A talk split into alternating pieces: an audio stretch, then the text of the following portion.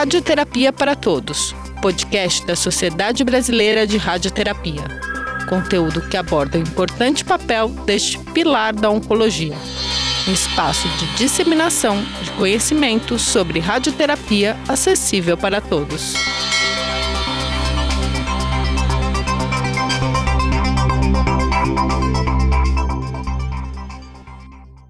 Olá, eu me chamo Moura, sou jornalista de ciência, doutor em oncologia e apresentador do Radioterapia para Todos. Este é o episódio Radioterapia e Câncer de Próstata. Nosso convidado é o radio-oncologista Eric Halber, do grupo Oncoclínicas e diretor de comunicação e marketing da Sociedade Brasileira de Radioterapia.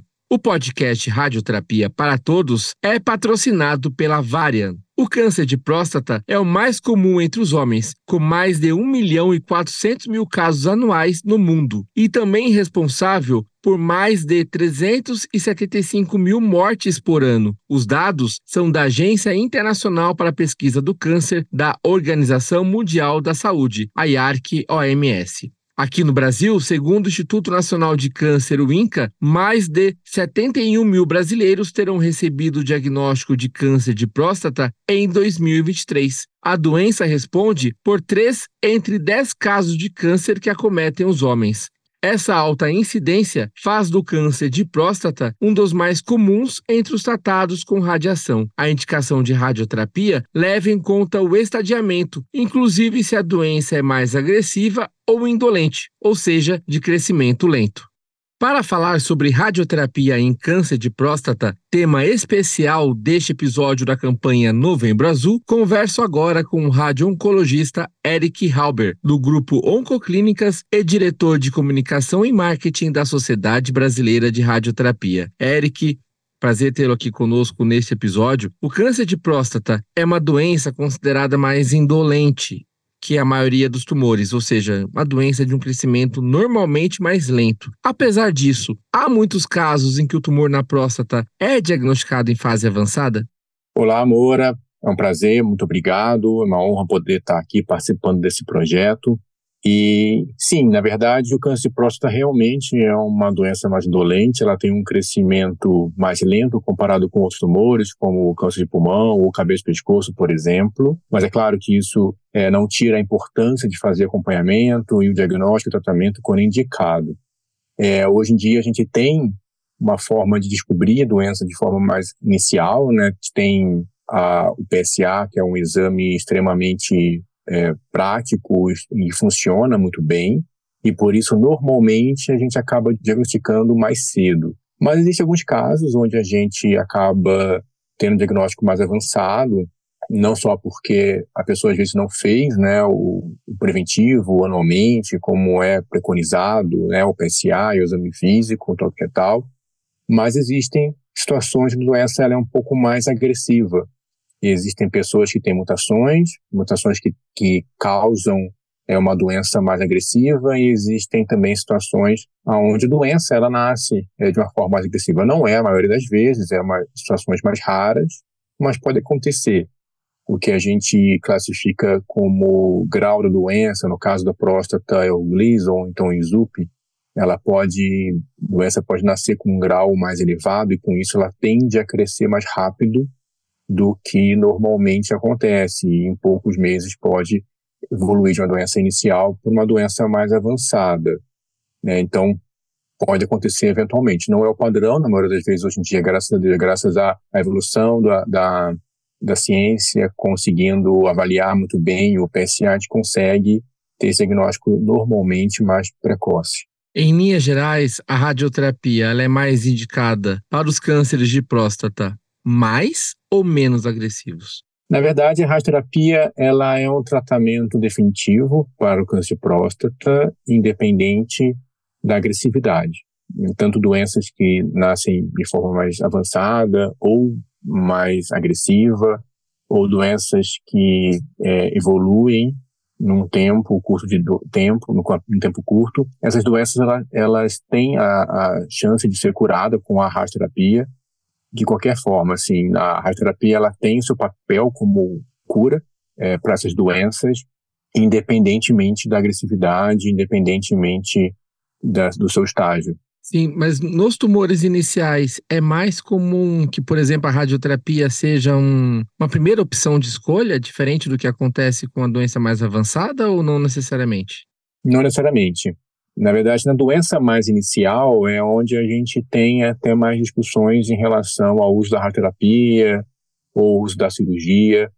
São outros fatores que vão influenciar nesse cenário paciente ele pode optar por fazer a cirurgia ou por fazer a radioterapia, ou os médicos podem é, optar por um ou outro, dependendo do estado geral do paciente, da idade, de vários outros fatores, de comorbidades, e não necessariamente pelo fato dela ser mais avançada ou não. Há indicações, Eric, é, que possibilitam que a radioterapia seja tão eficaz quanto a prostatectomia? Sim, é, como eu estava falando, Hoje em dia, as duas são alternativas viáveis. Inclusive, há pouco tempo, a gente teve uma publicação numa revista muito famosa, New England, onde fez o comparativo dos pacientes que fizeram tanto radioterapia quanto fizeram cirurgia ao longo de 15 anos e não houve diferença, tanto em termos de sobrevida, de cura. Os pacientes têm a opção de fazer os dois. É claro que, às vezes, o paciente não tem condições de fazer uma cirurgia por questões clínicas, por idade, ou paciente, tem pacientes que não têm condições de fazer radioterapia por alguma outra dificuldade, mas os pacientes que têm as duas opções, ele pode decidir. Então, eu sempre falo para o paciente que é bom que ele ouça os dois profissionais, é bom que ele vá no médico da radioterapia, é bom que ele vá no urologista e converse e tente entender para ele o que se encaixa melhor. Né? Eu costumo comparar com uma roupa. Pode ser que uma roupa fique bom para mim, não fique bom para você, e vice-versa, porque o tratamento ele é diferente. A rádio é diferente da cirurgia, a cirurgia tem uma, uma forma, um tratamento que acontece de forma diferente da radioterapia, que tem outra forma de acontecer e pacientes se identificam mais com um ou com o outro. Quais são os possíveis efeitos colaterais ao se irradiar a próstata do paciente? E havendo esses efeitos colaterais, como eles podem ser é, evitados ou amenizados? Bom, o tratamento do câncer de próstata, é, a gente divide ele em dois tipos de efeitos colaterais. Existem os efeitos colaterais agudos, que vão acontecer durante o período de tratamento, que gira ali em torno de um a dois meses. Esses efeitos tendem a melhorar de forma gradual assim que o tratamento termina, e tem os que a gente chama de tardios, que vão aparecer meses até anos depois que termina o tratamento. Quando o paciente está em tratamento, né, os efeitos agudos são relacionados à região. A radioterapia é um tratamento localizado, então a gente aplica a radiação na próstata, os efeitos que podem acontecer são locais, como alteração intestinal, evacuar um pouco mais de vezes por dia, ter um desconforto na hora de evacuar, tem um pouco mais de gases, um pouco mais de cólica, e a bexiga também pode ficar um pouco afetada e ter alterações para urinar, como ardência para urinar, a urinar mais vezes por dia, levantar mais vezes à noite para urinar, ficar com uma urgência para urinar, uma vontade de urinar com mais urgência, sem ter um tempo muito grande de poder controlar isso. Mas, como eu falei, tudo isso tem como ser manejado, tem medicações que a gente pode é, tomando durante o tratamento, e assim que terminar, isso tende a melhorar em poucas semanas.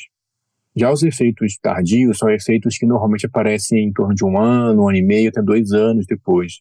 Alterações também na bexiga e no reto, como dor para urinar ou dor para evacuar e até sangramento nesses órgãos. Esses efeitos são raros hoje em dia, com a tecnologia que a gente tem, com o conhecimento tecnológico que a gente tem, eles giram em torno de 5%, é, mas e também quando acontece, na maioria das vezes consegue fazer um tratamento.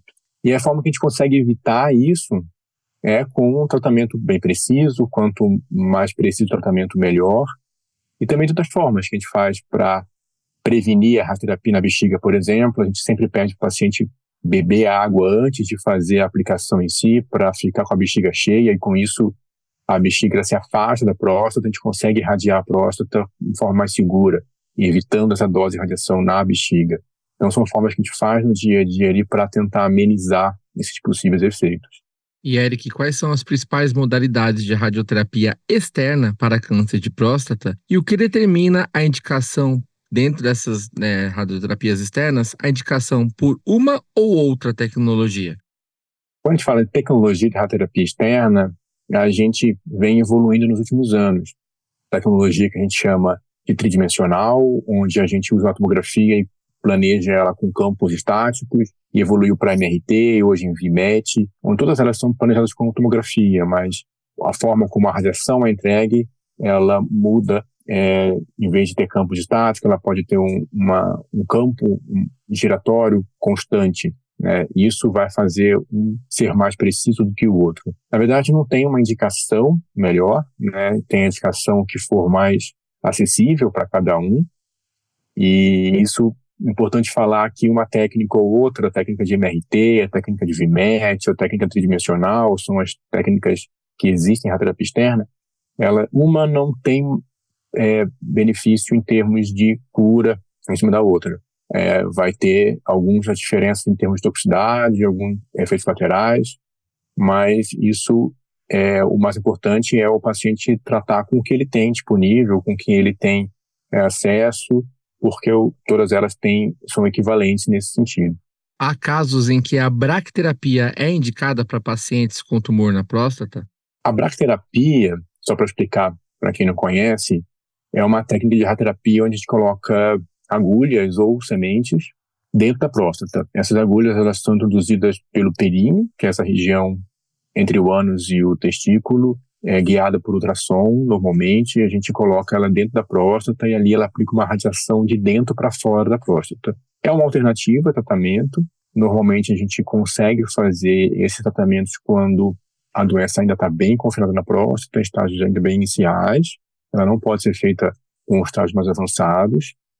E é uma alternativa, é ela é mais invasiva, mas ela tem uma vantagem de poder ser feita num dia só ou em poucos dias mas ela tem é, pouco acesso hoje no Brasil, infelizmente, são poucos lugares no Brasil que, que têm essa, disponibilizam essa, essa tecnologia, mas é uma alternativa. Quem tiver interesse, quem tiver disponível e tiver uma doença inicial, pode fazer esse tratamento sim.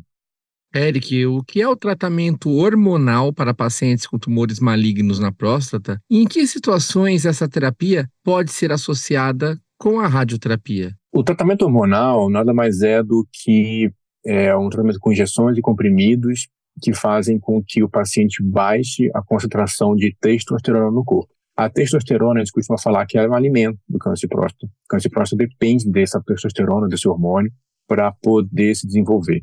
Então, em algumas situações, onde a doença está num estágio é, intermediário ou um pouco mais avançado, a gente associa junto da radioterapia esse bloqueio hormonal. A gente sabe que quando a gente faz isso, a gente tem um resultado melhor.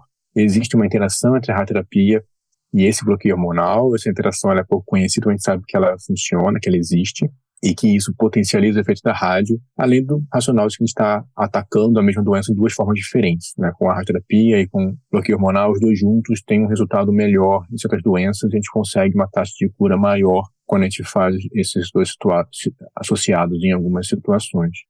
A radioterapia para pacientes com câncer de próstata também pode ser indicada quando os tumores eles não foram completamente removidos em cirurgia ou a doença voltou após essa prostatectomia, após essa cirurgia? Boa pergunta, Moura. Na verdade, o paciente que tem a próstata ainda, né, ele pode ser tratado tanto com cirurgia como com rádio, como já falou. Uma vez que o paciente optou por fazer a cirurgia ou foi optado para ele fazer a cirurgia, e essa doença, por acaso, em algum momento voltou, e normalmente a gente descobre que ela voltou através do PSA, o PSA volta a crescer depois de um tempo, isso indica que ficou alguma doença para trás, algumas células doentes na região da próstata normalmente. E aí sim a gente tem indicação de fazer a radioterapia, que a gente chama de radioterapia de resgate, que é aplicar a radiação aonde estava a próstata anteriormente. E com isso a gente voltar a controlar esse PSA, voltar a controlar essa doença, eliminando essas células doentes que possam ter ficado ali. Então, sim, uma alternativa para os pacientes que operaram e tiveram uma recidiva, né, que a doença voltaram, a gente, o padrão hoje é fazer a radioterapia para consolidar né, esse tratamento e eliminar de vez a doença. Ah, muito se falou na pandemia e, ah, e agora, né, que, a, que a, nós estamos num momento praticamente pós-pandemia, ah, muito se falou sobre o protocolo do hipofracionamento de doses. É, o que é esse protocolo e em que medida ele pode ser indicado aos pacientes encaminhados para irradiar a próstata? Então, a, o hipofracionamento nada mais é do que diminuir frações, né? Então, a gente vem evoluindo na radioterapia em todos os sítios, não só em próstata, em tentar diminuir o número de aplicações. O mais importante é que quando a gente diminui o número de aplicações, a gente não está fazendo menos tratamento. As pessoas acham que um fez 20 aplicações, o outro fez 30, quer dizer que quem fez 20 fez menos tratamento. Na verdade, não. A gente compacta esse tratamento. A gente faz um pouquinho mais de radiação por dia, a gente faz mais é, radiação por aplicação e menos aplicações. Eu costumo comparar com uma compra. É como se eu estivesse fazendo um financiamento. Você pode pagar mais por parcela e menos parcelas, mantendo o somatório final. Com isso, a gente consegue hoje, com tecnologia, entregar mais dose de radiação em menos aplicações. No caso de câncer de próstata, a gente pode fazer dois tipos de hipofracionamento. O que a gente chama de hipofracionamento moderado ou ultra hipofracionamento que também é chamado de SBRT, ou radiocirurgia de próstata. Quando a gente fala de hipofracionamento moderado, a gente está falando de tratar a próstata em 20 aplicações, ao invés dos tradicionais 38, 39 aplicações. E quando a gente fala de SBRT, de ultra hipofracionamento, a gente fala de tratar a próstata em 5 aplicações. Isso é possível. Hoje a gente tem tecnologia disponível no Brasil para fazer isso. Para fazer em 20 aplicações, a gente pode disponibilizar isso independente do estágio da doença para fazer em cinco aplicações precisa de alguns quesitos, mas próstata menor, a próstata precisa ser pequena, não pode ser muito grande, e o paciente precisa ter uma doença um pouco mais inicial, bem inicial, na verdade, não pode ser uma doença mais avançada, ela não pode estar cometendo já as vesículas seminais, nem ter escapado para fora da cápsula prostática. Então, nesse cenário, a gente pode fazer esse fracionamento. A grande vantagem é poder fazer menos aplicações, mas como eu falei, o resultado final também é o mesmo, as chances de cura são iguais, porque a gente está fazendo o mesmo tratamento, só mais compactado. E mesmo nesse protocolo de ultra hipofracionamento, né, que é de apenas cinco sessões, né, é uma dose bem mais alta de radiação, mas há cálculos, há, há profissionais que compõem o time multidisciplinar junto com o radio-oncologista que garante a segurança e, a, e o quanto isso é tolerável pra, para o paciente que vai receber, né?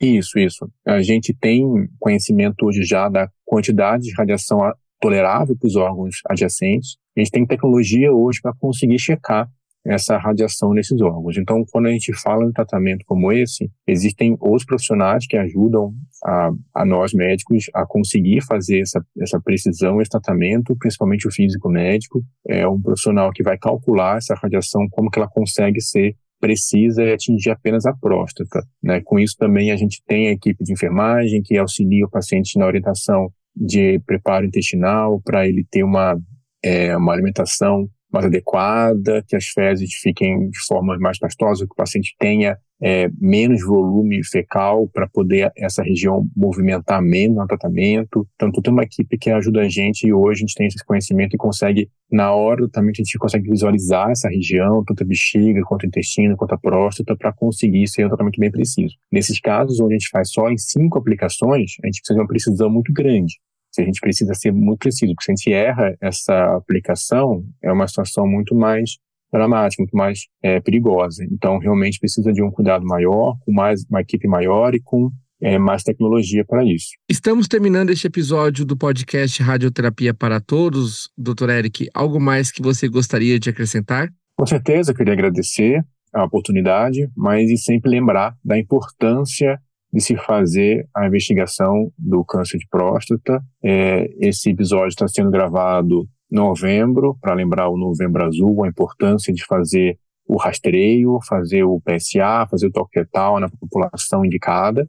Mas esse podcast vai ficar disponível ao longo do ano inteiro. É sempre importante lembrar a todos desse cuidado. Não deixe de procurar o cirologista para fazer esse acompanhamento uma vez por ano. Obrigado a você que acompanhou o episódio do Radioterapia para Todos, o podcast da Sociedade Brasileira de Radioterapia. O podcast Radioterapia para Todos é patrocinado pela Varian. Estamos nas principais plataformas de podcast. Ouça, compartilhe e nos ajude a fazer o Radioterapia para Todos, com seus comentários e sugestões de temas. Um grande abraço e até o próximo episódio.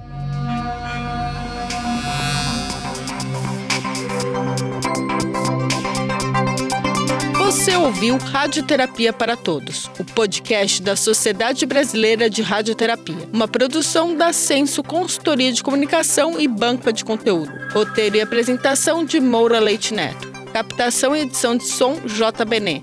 Tema de abertura e encerramento Lucas Macchione. Edição de efeitos sonoros Jonatas Freire Jordano. Direção de Luciana Onken.